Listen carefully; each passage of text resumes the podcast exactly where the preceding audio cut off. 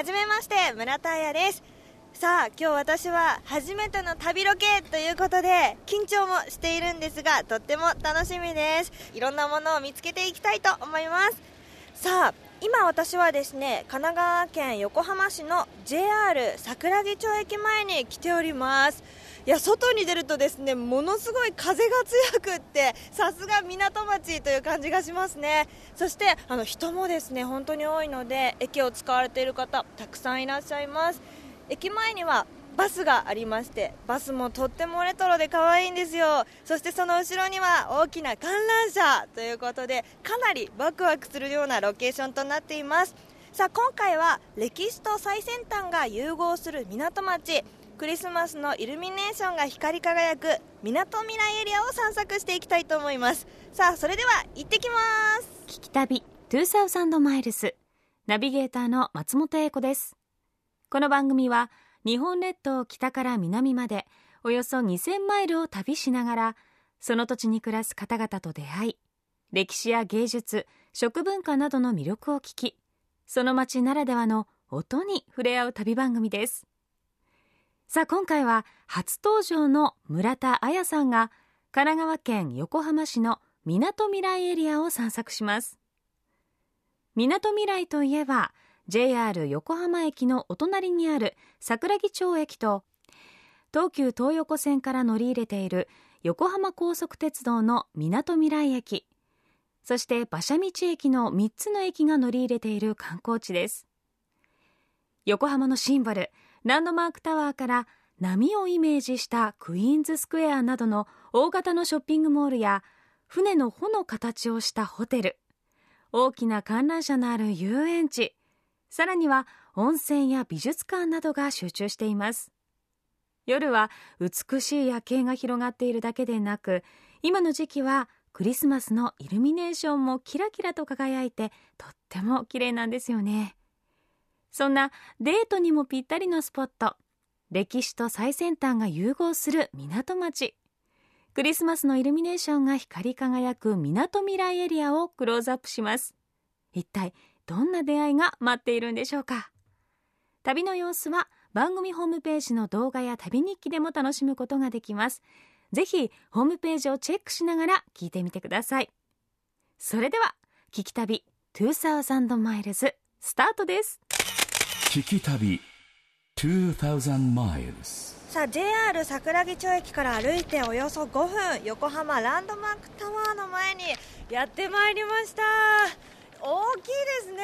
本当に圧倒される大きさですけど横浜ランドマークタワー広報の湯口隆三さんです。よろしくお願いします。よろしくお願いいたします。このランドマークタワーは日本で2番目に高いビルなんですよね。そうですね、えー、高さが296メートルございまして、はい。えー、商業施設でしたりあとホテルあと上の方には展望フロアがあったり、はい、複合施設となっておりますさあそして今私たちがいるこちらの場所なんですがドッグヤードガーデンがございまして、はい、こちらはどんなところなんですか？昔、えー、船の修理に使うドックであった場所なんですけども、えー、現存する最古の石造りのえー、商船用のドックとなっておりまして、はい、現在ではさまざまなイベントに利用しておりますそうなんですね、はい、素敵な石造りという感じがしますが、はい、ライブだったりそういったイベントでも使われてるんですけども、はい、今、えー、毎日ですねプロジェクションマッピングを実施しております。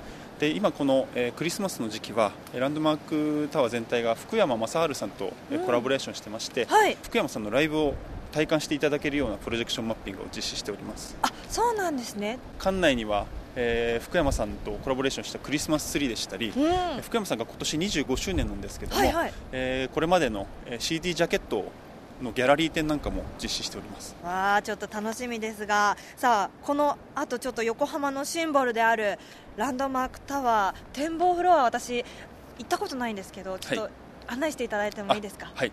はいじゃあちょっと一緒に行ってみたいと思います。松本英子がお送りしている聞き旅今回は番組初登場の村田彩さんが最先端のトレンドが集まる横浜のみなとみらいエリアの人気スポット横浜ランドマークタワーを訪れています。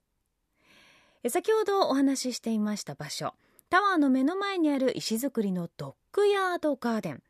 実は全長が107メートル幅がおよそ30メートル深さが10メートルと地下2階までの深さに船がそのまますっぽりと入るような形で残されているそうです。そして国の重要文化財にも指定されている場所なんですね。そこでプロジェクションマッピングで福山雅治さんのライブを無料で体感することができるということでしたけれどもえ実は福山雅治さんのライブパシフィコ横浜で12月は年末のカウントダウンまで行われるんですがちょうど私松本英子も今回のライブにコーラスとして参加させていただいているんです。なのでちょっと何度かチャンスがありそうなのでこのプロジェクションマッピングも見に行ってみようかなと思っています。さあ広報の湯口さんと一緒にタワーの69階にありますスカイガーデンへ。初めて登るという村田さんですがドキドキしながらエレベーターへ乗り込みました。聞き旅2000 miles ちょっとなんか緊張する空間ですね。そうですね。ねこれから登るとなると。結構平日ですけどお客様もねいらっしゃってて、はい今日は天気もいいので。あそうかそうですよね、失礼します。はい綺麗なお姉さんが乗ってる。お願いいたします。はい、ですから扉閉まります。それでは出発いたします。本日はランドマークタワースカイガーデンへようこそお越しくださいました。速度これより地上273メートル、60速いどんどん数字が上がってきますね扉上部スピードメーター、右手回数表示すごいあ耳がキーンって速今最高分750今最高ですか時速45キロで走行のこのエレベーターは日本最高速度早いもう55回69階までは約40秒。40秒でいけるんですか？あっという間に。あっという間ですよね。もう何が起こったかもわかんないちょっとめちゃくちゃ早いじゃないですか。わー綺麗すごい。もう目の前に横浜の景色が広がってますねうわもう本当に海も綺麗だし向こうの街並みもすごいですね。えちなみにこれはどの辺りまで見えるんですか？これ千葉の方まで見えてる。あ千葉の方まで？え。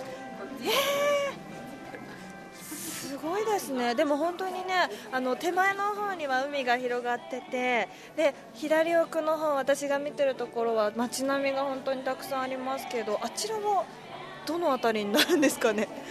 あちらの方がはい。横浜駅の方があ横浜駅が向こう側。あそうなんですね。ここからスカイツリーをちょっと見にはい。行ってみましょうか。聞き旅2000 miles はい、ちょっと移動してスカイツリーを見にやってきたんですけど、い。あれですよね、右手の方に見えるのがこれがスカイツリー。スカイツリー。そして左横にはちょっとちっちゃく映ってるのが東京タワー。ねえ、てかあんなにサイズ感違うんだなと思って。結構びっくりしましたけど。えあそこがまあ都心になるわけなんですけどね。こからぐわーっと左側に向いていただくとなんと今日は富士山が見えてますね、はい。今日綺麗にねえ。見えておりますね。あんなに綺麗な富士山見たの初めてかもしれないです、特に冬だはかなりはっきりと見えるので。空気が澄んで、はい。いやこうなんか同じなんていうんですか窓というかガラスの中で、はい。こういった素敵な富士山とか山とかが見えてさらには都心も一緒に見えるなんてなかなかないですからね。そうですね。わ絶好のスポットいやちょっとコンテナふ頭がすごいなんかいいですね。上から見ることなかなかないですけどキリンさんがいっぱいいるみたいな感じ。ねえなんか素敵な夜景もそうですけどああやったちょっと可愛い風景も見れてお子様も嬉しいかもしれないですね。わあ船とかもねなんか結構海にそうですね。出てますね。客船とかがあそこの埠頭についたりもすることあるので、そうかそうか、はいそうですよね。横浜はやっぱりね大桟橋が見える。大好き大桟橋。学生の頃よく私みんなで車であそこまで走ってきあて本遊んだんですよ。いやでもなんかあここから見るのとまたあそこに立ってるのと全然違いますけどそうですね。綺麗ですね。はい。うーん。いやなんかいつも外からランドマークタワーを見るっていう方が多かったので、はいなんかランドマークタワーからいつも立ってる場所を見るっていうのはすごい新鮮ですね。そうですね。ちなみにあの湯口さんがお気に入りのスポットというか場所はあるんですか？そうですね。あの夜の夜景も素敵なんですけども、はい。この冬の時期だと早い時間が富士山はっきり見えるのでうん。お天気のいい日の午前中なんかに来ていただくといいかなと思います。そうですよね。あとは夜景になる前の夕日とかもね。夕日も綺麗です、そうですよね。富士山の方からこう夕日が見えてくるので、はい。富士山の影が見えて、うん。それも綺麗ですね。ねえそちらもぜひ皆さんに楽しんでいただきたいですが。さあお話をお伺いしましたのは横浜ランドマークタワーの広報湯口さんでした。ありがとうございました。ありがとうございました。聞き旅2000マイルズ。キラキラ光り輝く港町横浜みなとみらいお送りしています。横浜ランドマークタワーのスカイガーデン。360度のパノラマ。魅力的でしたよね。ところで横浜ランドマークタワー70階建てなんですが村田さんが訪れたスカイガーデンは69階。あれ？70階は何？と気になりますよね。実はホテルのスカイラウンジなんだそうですよ。ラウンジでまた横浜港を見下ろしながらロマンティックなひとときが過ごせるというのも素敵ですよね。さあ松本英子がお送りしている聞き旅。今回はクリスマスのイルミネーションが光り輝く港町横浜みなとみらいエリアを村田彩さんが散策しています。横浜ランドマークタワーから欅通りをぶらーりしているとみなとみらい駅と直結しているビルに話題のスポットを発見。早速行ってみました。聞き旅2000 miles さあみなとみらいエリアで2013年に誕生した一番新しい商業施設マークイズみなとみらい。その5階にあります OB 横浜にやってまいりました。さあ早速中に入ってきたんですけれどもちょっとね暗い雰囲気になってましてこれから何が行われるのか楽しみといった雰囲気なんですがお冒険隊の方がいらっしゃるので、ちょっとお声掛けしてみたいと思います。ご案内していただくのは OB 横浜のツアー担当萩原大地さんです。よろしくお願いしまます。首にかっこいいバンダナしてますね。ちょっと頼もしいですけれども入り口でガイドブックをいただいたんですけれども、ここには遊ぶ見つける超地球体感と書いてあるんですがどんな施設になってるんですか？ここはですねセガのエンターテインメント技術と、うん。あとイギリスの BBC アースの映像を融合しておりまして、はい。地球上のさまざまなシーンを再現しています。なので館内の体験を通して新しい発見をしたりまた大自然の神秘を全身で感じることができる世界で最初の施設になっているんです。うわーちょっと楽しみで仕方ないんですけど早速あの案内してもらってもいいですか？はいはい行きましょう。はい。ではまずリストバンド、はい。こちらでリストバンド。これまず何に使うんですか？リストバンドは。これはですねご入館とまたご体験するときにこちはい。らが必要となりまして、はい。あと館内写真が撮れるスペーススポットが何箇所かあるんですが、はい。その写真を保存できる機能もここに？そうなんです。すごい。ハイテクなリストバンドになってす。ごいですね。はい。わかりました。はい。さあちょっと今目の前にははい。大スクリーンでものすごい大きい画面がありますけど、はい。ここに今ゾウさんそしてキリンさんなどが歩いておりますが、ここは何ですか？ここはアニマルペディアといいまして、はい。等身大の動物図鑑になっております、うんうん今目の前を歩いているゾウやキリンも本物の大きさになってるんです。そうなんですよ。えかなり大大きい。きい。そうですね。大きいのがお分かりいただけるかと思います。はい。ここはこの画面上を手で操作しまして、うん。捕まえた動物の豆知識がご覧いただけるところになっております。楽しそう。じゃあはい。この私がこのリストバンドで捕まえればいいんですね。そして手をぐるぐると回していただくと、はいこのように捕まえた象の情報がはい。出てくるように、アフリカゾウ最長7.5メートル。大きい。そうなんです。あそして好きなポイントにタッチしてくださいと出ましたけど、はい、そうするとはい。またさらに詳しい豆知識がはい。見れるようになって。い今る、お兄さんお尻にタッチしてるけど。ちょうど今あ象の。うんちが一つ2キロ2あります。こういった豆知識が見れるようになる。ちょっと私キリンさん捕まえていいですか？はいキリンさんあれ？あああキリンさんいた。聞き旅2000 miles はいじゃあここからはちょっと景色が変わりましたけど、どこですか？ここは。ここはエキシビションマウントケニアというところでございます。マウントケニア、はい。国の名前ですよねマウントケニアそうですねここはアあフリカ大陸のケニアという国にあるケニア山を題材としたエキシビションになっております。はい。何ができるんですか？これから3つの部屋に入るんですが、はい。まず1つ目の部屋が10度の部屋になってます。10度？はい。はい、次2つ目の部屋が一気に温度下がって0度になります。0度そして最後3つ目の部屋がはい。0度なんですが、ここで風速20メートルの風を浴びていただくことによって、はい。体感温度マイナス15度から20度の体験をすることができます。はい。いやなんか入ったら結構暗いです。そうですここがまず10度の部屋になってます。いや10度でも結構寒いですよ。でちょっと壁とか触ってもらはいあうんですけど、より冷たいかなと。あ本でまずここ1つ目の部屋ではこのケニアさんの説明がはい。ご覧いただけます、当だはい。聞き旅2000 miles 一気に10分かかって0度の部屋で。す一気に。寒いじゃあ今からはい15秒間の寒い体験がはい。始まります、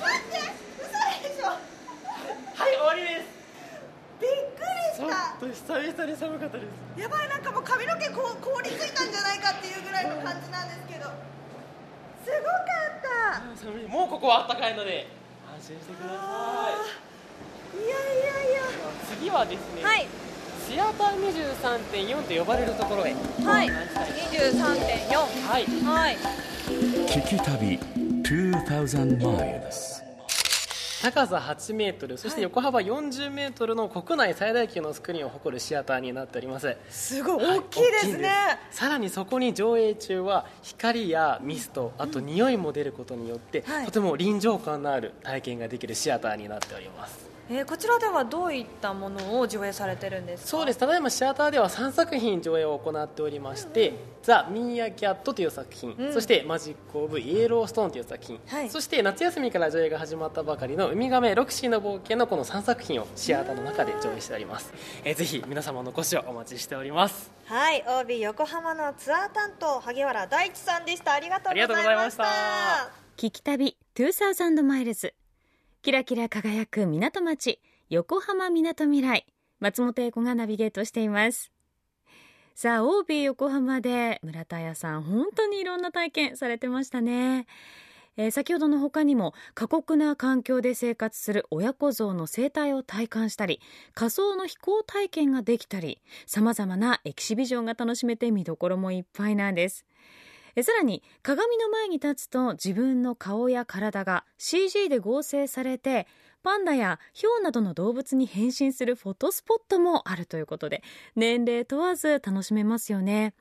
そんな CG 合成された写真はそのままリストバンドに保存されて帰る時にはその写真をお土産にすることもできるんだそうです。もう便利な世の中ですよね。えそんな合成された写真を年賀状に使うというのも楽しいですよね。さあ今回はクリスマスのイルミネーションが光り輝く港町横浜みなとみらいを村田彩さんが散策していますがさあ大自然を体感できる OB 横浜を後にした一行。道を挟んだお隣にあります横浜初の本格的なクラシックコンサートホールにやってきました。聞き旅2000 miles さてクイーンズスクエア横浜にありますみなとみらいホールにやってきました。今ガラス張りのホワイエいわゆるロビーにいるんですけれども今日は本当にお天気もいいのでガラスの向こうにはですねなんと海が見えています早速横浜みなとみらいホールの広報小泉千恵子さんにご案内していただきたいと思います。よろしくお願いします。よろしくお願いします。こちらのホールはいつ頃オープンされたんですか？はい、オープンは1998年になります。今が17年目です。どんな特徴があるんですか？はい、えー大ホールは2020席座席がありまして、うん。オーケストラのコンサート合唱、うん。とは中学校の吹奏楽部のコンサートなど本当に幅広い方々に使っていただいているホールです。そしてもう一つのホールは？はい小ホールなんですけれども建物の6階にありまして座席数は440席で、はい。こちらもあの木の作りになっていましてとても響きがいいホールとして、えー親しまれているホールです。じゃあホールとあとはパイプオルガンがあるっていうふうにお伺いしてるんですけれども、そうですね、はい。大ホールに入りますと正面にパイプオルガンがありまして、実は名前がついていまして名前うん。はい。ルーシーという名前なんです。あら素敵なお名前ですけど、はい。なんでまたルーシーなんですか、はい。このパイプオルガンはアメリカで作られていて、船で運ばれてきたんですけれども、アメリカでよく使われている女の子につけるお名前がルーシーであのラテン語で光という意味が語源となっています、でここのパイプオルガンは本当にこう光が降り注ぐようなあの音がしますので、うん。まあ、そういう意味合いも込めてルーシーと名付けていますそんな意味があるんですね、じゃあそのちょっと光が降り注ぐ音をぜひ聞かせていただきたいとはい思いますので、はい。ぜひ案内してもらってもいいですか？はい。行きましょう。はい。今1階にいるんですがここには楽屋が5つあります、えー1番から5番までなんですけれども、はい。まあ、特に1番にはうん。指揮者の方、えー、中に入ってみましょうか。あ入りたいです、はい。初めて。あすごいもう入り口入ったら大きな鏡があるわけですね。そうですね。が見える。はい。出番の前にこの鏡でチェックをして出られるんですね。素晴らしい、はい。あのピアノがある楽屋を初めて見たんですけどそうですか。これはすごい指揮者の方が、はい。まあ、ピアノをその本番前に触られたりとかってそういうこともありますね。へえ1階から地下1階にやってきましたけれども、はちょっと入ってみてもいいですか？はい。はい。わあピアノがたくさんありますね、はい。ここはピアノ庫と言いましてここには4台のピアノが置いてあります。これは？パイプオルガンなんです。こう木製でできていまして、はい。ちょうど私身長が158でヒール履いてるのでそれぐらいのね、高さがありますけど、こちらもパイプオルガン。はい、これは電気が通っていないので、はい。こう自分の力で風を送って踏んで、えー音を鳴らす、えーパイプオルガンの前でも説明するんですが、はい。パイプは空気が入っていないと音が鳴らないんですね、うんうんうん。こういうふうに不意語で空気を入れてあげると、はい。じゃあこう押してみてください。はいちょっと鍵盤押します。わあすごい。もう一回。すごい汽車ポッポみたいな感じですね。なんかこの木製でも出るっていうのがすごいなんか不思議な感じがしますね、聞き旅。2000 miles 松本英子がナビゲートしています。聞き旅2000マイルズ今回はクリスマスのイルミネーションが光り輝く港町。横浜みなとみらいを村田彩さんが散策しています。横浜のシンボル横浜ランドマークタワーの展望フロアから360度のパノラマに感動した後 OB 横浜で大自然を体感した一行。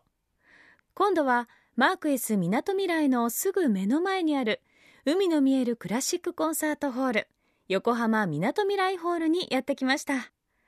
広報の小泉さんにバックヤードをご案内いただきいよいよ大ホールにあるパイプオルガンのもとへ。ここからはホールオルガニストインターン生の大山智子さんにパイプオルガンについて教えていただきました。聞き旅こちらはもうパイプオルガンの前にやってきたんですけれども本当に素晴らしいですね。いやかなり圧倒されるぐらいの大きさでびっくりしてしまったんですがこのパイプオルガンっていうのはどんな仕組みになっているんですか？はい、えー鍵盤を押すとパイプに風が送られて、うん。パイプに風を通すことで音が鳴っています風は不意語と呼ばれる装置で起こしています。たくさんのパイプが並んでいまして大きいものから小さいものまでたくさんありますけれどもこれっていくつぐらいあるんですか？はい。パイプの数は4623本あります。そんなに？4623本。ちょっとここからはその数があるようには見えないんですが。オルガンの中にたくさん木や金属でできたパイプが詰まっています。一番大きいパイプが約10メートル、一番小さいパイプはたったの1センチです。あそうなんですね。その1センチから10メートルまでの差があるってことですか？はいそうです。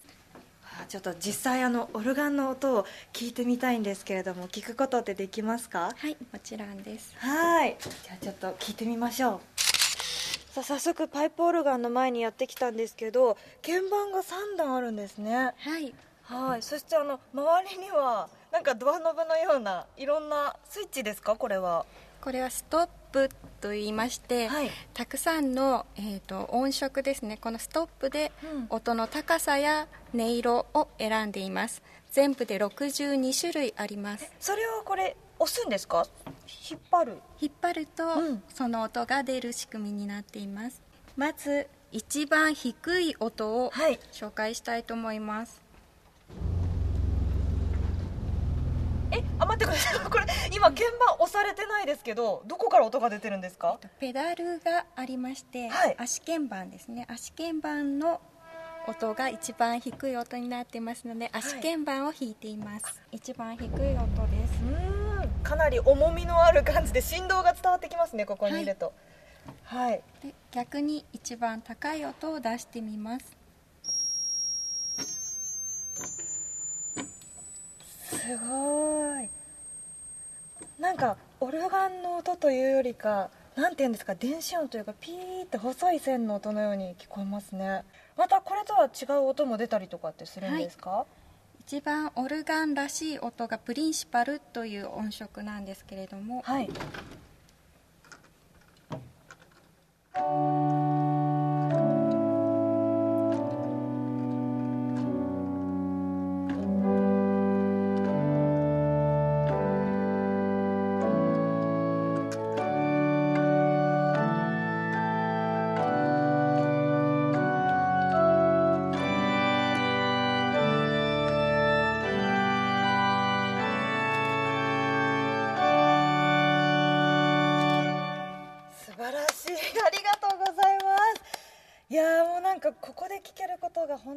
すごく特等席な感じで今感動してしまったんですけど素敵な音色ですね。はい。いやでもこうやってたくさんの音を操ることで楽曲が出来上がっているということですか？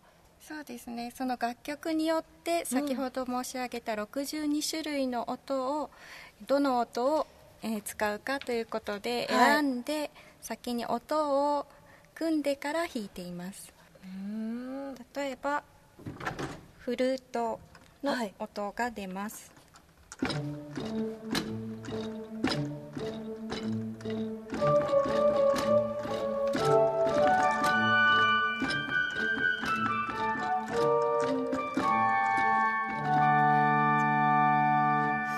当だ。フルートの音ですね、はい。へえ他になんか変わった音とかってありますか？はい、こちらのオルガンには、うん。えーアクセサリーと呼ばれる変わったストップがあります。はい。まずチェレスタが丸々入っています。お。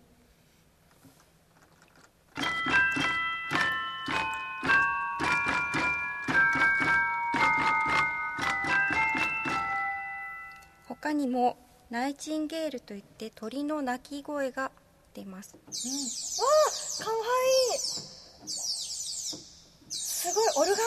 音が出てるんですね。他にも、えーチンベルシュテレンというベルを回転させて音を鳴らしています、あこれはストップを引っ張るだけで音が鳴るってことですはいか、そうです。もうすごい。なんか可能性が計り知れないですねこちらの楽器は。素晴らしいですね、はい。えちなみにちょっと私も以前ピアノをやってたことがあるんですけどこのオルガン弾いてみることってできたりしますか？はい。あどうぞ。弾いてみてください。いやーちょっとじゃあちょっとスタンバイが。では1段目の鍵一盤がメインの鍵盤になってますので、はい。1段目の鍵盤を弾いてみてください。はい。あすごい。すいません失礼しました。じゃあちょっとあの私もチャレンジして弾いてみたいと思います。はい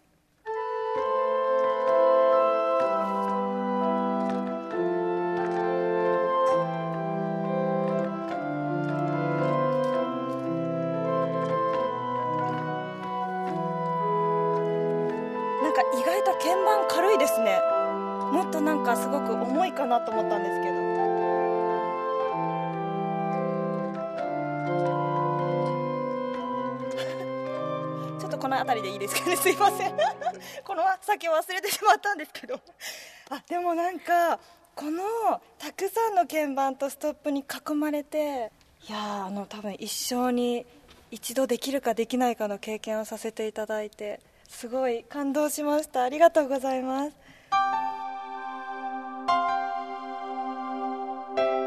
聞き旅2000 miles. いやーもう今日はホールの中いろんなところ見せていただいて貴重な体験をたくさんさせていただいたんですけどまた今度はちょっと音楽音を聞きに私もやっていきたいなと思いますがこれからクリスマス25日までですね、えークリスマスのコンサートたくさん開催をされるんですが、はい。当日25日は特別なコンサートがあります。タイトルが「月についての尽きないお話と音楽」というコンサートなんですが実はこの12月25日が満月なんですうんうん。そうなんですね。はい、この、まあ、奇跡の夜にはい。月や星にまつわる曲を演奏するのと、うん。あとは月についてのお話を、えーお届けするというスペシャルなコンサートがございます。はい。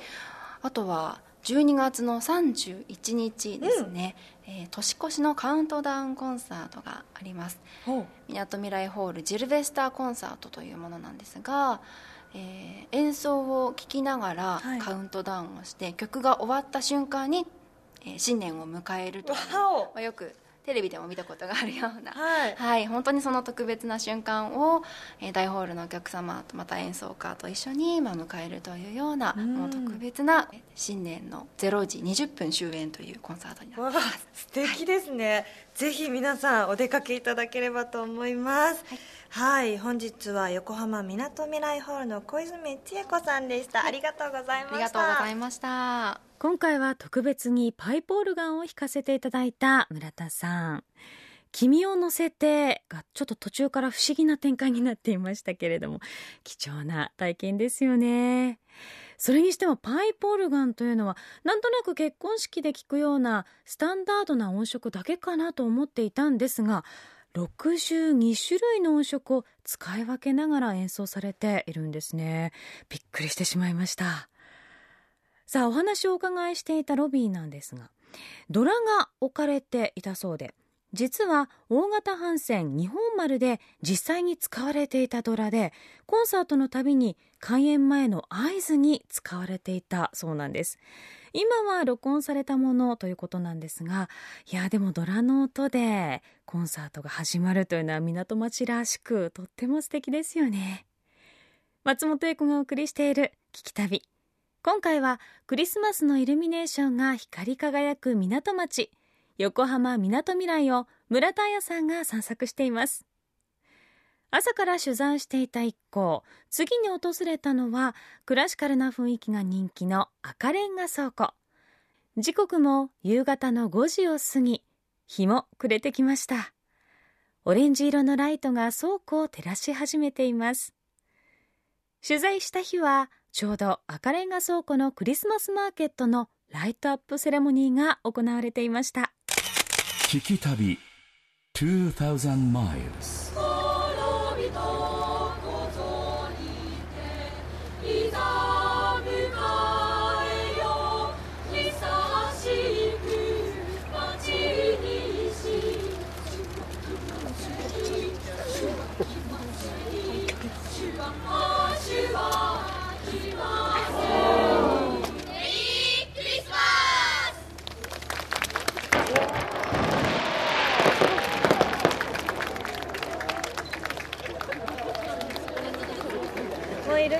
が点灯してとっても綺麗ですね。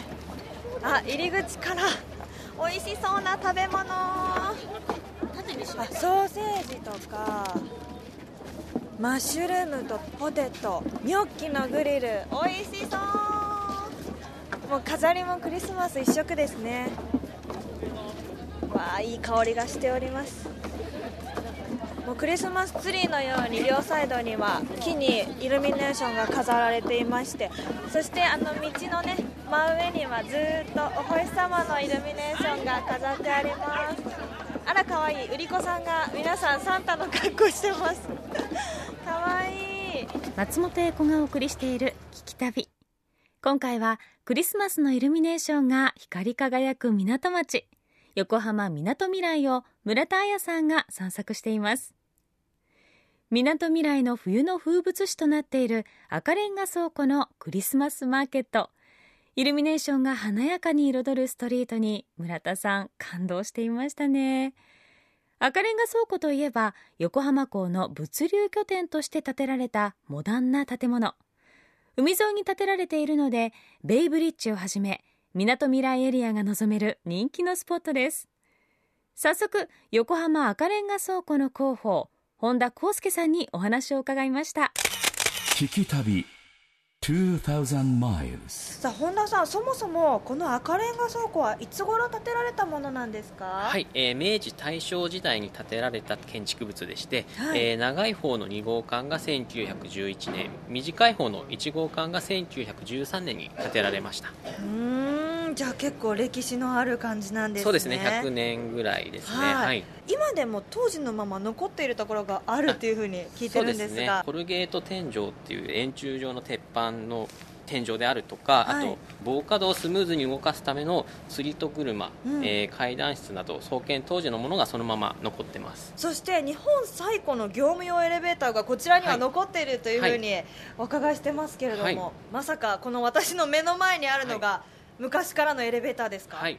これはどこに使われてた部分なんですかね、えーと駆動装置ですかね。駆動装置、じゃあ動かすところの部品はいということですよね,、そうですね。はい。でもあの私が両手を広げて抱えられないぐらいの大きさ、はい。3人ぐらい必要かなっていうね大きさがありまして、はい。ぜひ皆さんにも日本最古のエレベーター見てみていただければはい。と思いますけども、今こちらの赤レンガ倉庫ははどんな店舗が入ってらっしゃるんですか、えー横浜土産を販売するお店であったり、はい。あとはロケーションを生かしたカフェレストランあと個性的な雑貨のショップうん。などが、えー50店舗ぐらい入ってます。よかったら皆さん美味しいものを食べにそしてはい歴史をね、あの見に来ていただければと思いますけど、はい。あのもうクリスマスマーケット始まってます始まよねりましたね。はい。ちょっとあのそちらの方案内してもらってもはいいいですか？よろしくお願いします。はい行ってみましょう、は聞き旅2000 miles こちらはどんなイベントなんですか？はい、えークリスマスマーケットは、えー1393年にドイツ・フランク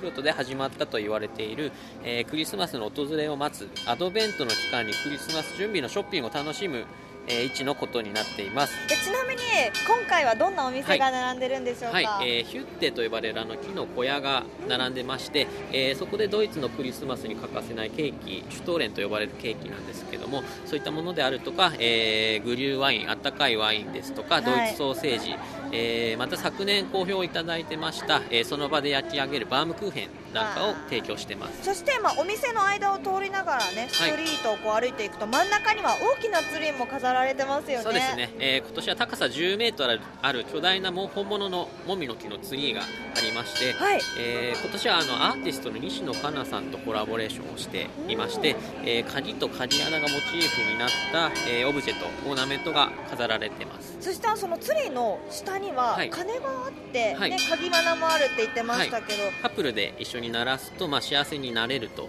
言われている鐘になっています。おーじゃあ今年はカップル殺到するかもしれないですね。ねはい。ぜひ皆さんにメッセージがありましたらお願いします。はい、えー横浜赤レンガ倉庫の建物に囲まれた、えー海沿いのロケーションで開催するクリスマスマーケットは、えーまるで海外に来たような気分を味わえると思います、えーこの冬の思い出をぜひ、えー横浜赤レンガ倉庫で作っていただければと思いますはい皆さん本当におすすめです。赤レンガ倉庫広報の本田康介さんにお話をお伺いしました。ありがとうございました,、ありがとうござい聞き旅2000 miles. さあクリスマス一色だった赤レンガ倉庫を後にして JR 桜木町駅へ向かう途中にあります。海を渡る遊歩道汽車道にやってきましたさあこちらでは昔使われていた線路や鉄橋も残っているんですね。かなり風情があってとても素敵な場所です。ちょうど私が立っている場所はみなとみらいの夜景が見えるところなんですけれども本当に綺麗でキラキラのイルミネーションとともにですね昼間に行ったランドマークタワーこちらが夜になってまた姿を変えて輝いています。そして観覧車も本当にシンボルのようにそびえ立ってとっても素敵です。さあ今回みなとみらいエリアを散策しまして私自身横浜が大好きだったので昔からですね何度も足を運んでいた場所だったんですが今回初めて経験することや初めて知る場所がたくさんあってとっても楽しかったです。ますます横浜が大好きになりました。また遊びに行きたいと思います。さあ聞き旅の旅人は私村田彩でした。松本英子がお送りしてきました。聞き旅2000マイルズ。キラキラ光り輝く港町横浜みなとみらいいかがでしたでしょうか？初旅人の村田彩さんも存分に楽しんでいましたね。普段でもすでにデートスポットとしても素敵なエリアなんですがこのクリスマスシーズンはさらにイルミネーションや冬のキリッとした空気の中で見られる夜景でロマンチック度も増しますよね。横浜は憧れの街だったんですが一層憧れが強くなりました。そんなどこも絵になるような街みなとみらい今回の旅の様子番組ホームページの動画や旅日記でもお楽しみいただけます。アドレスは jfn.jp スラッシュ旅。jfn.jp スラッシュ旅です。また放送終了後はポッドキャストでも配信をしていますのでぜひチェックしてみてください。聞き旅2000マイルズ。ナビゲーターは私松本英子でした。